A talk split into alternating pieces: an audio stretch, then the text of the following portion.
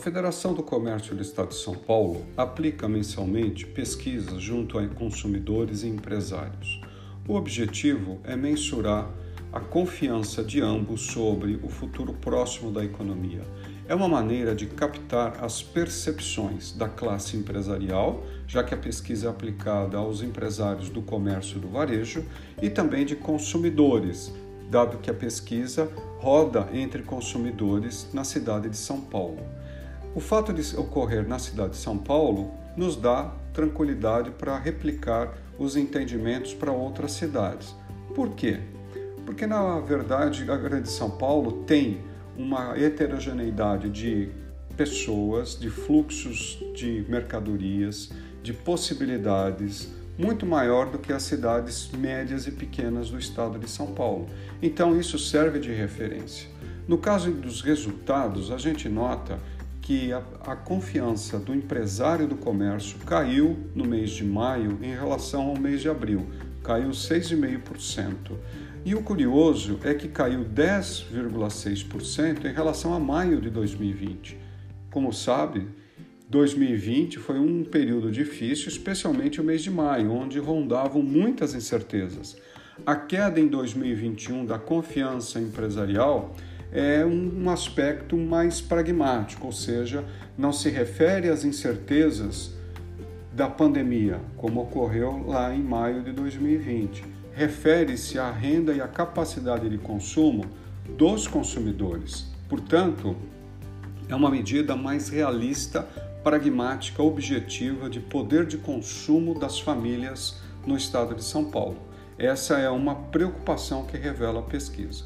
Já o índice de consumidor ou de confiança do consumidor está mais estável. Ele, na verdade, cresceu no mês de maio de 21 com relação a abril de 2021 e cresceu muito mais, 9,4%, em relação a maio de 2020. Então a gente tem a confiança do consumidor estável e crescendo em relação ao ano passado e a confiança do empresário caindo em relação ao ano passado. O que, que a gente entende disso? Bom, em primeiro lugar, os dois índices têm correlação positiva.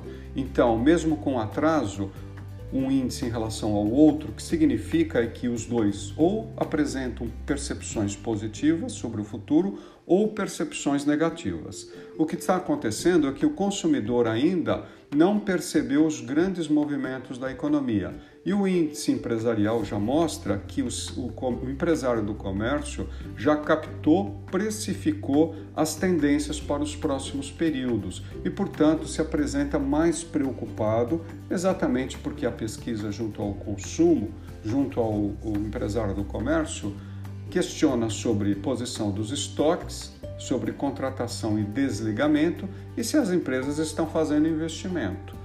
Com essas respostas, se mostra que o empresário do comércio está mais preocupado, não está contratando tanto, está vendo os estoques é, variarem menos do que ele gostaria e, portanto, se tornar um pouco mais prudentes.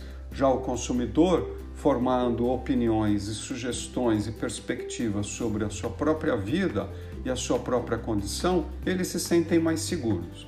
Se a confiança do consumidor subir ou houver medidas, situações que o fortaleçam, vai provocar uma transmissão à classe empresarial.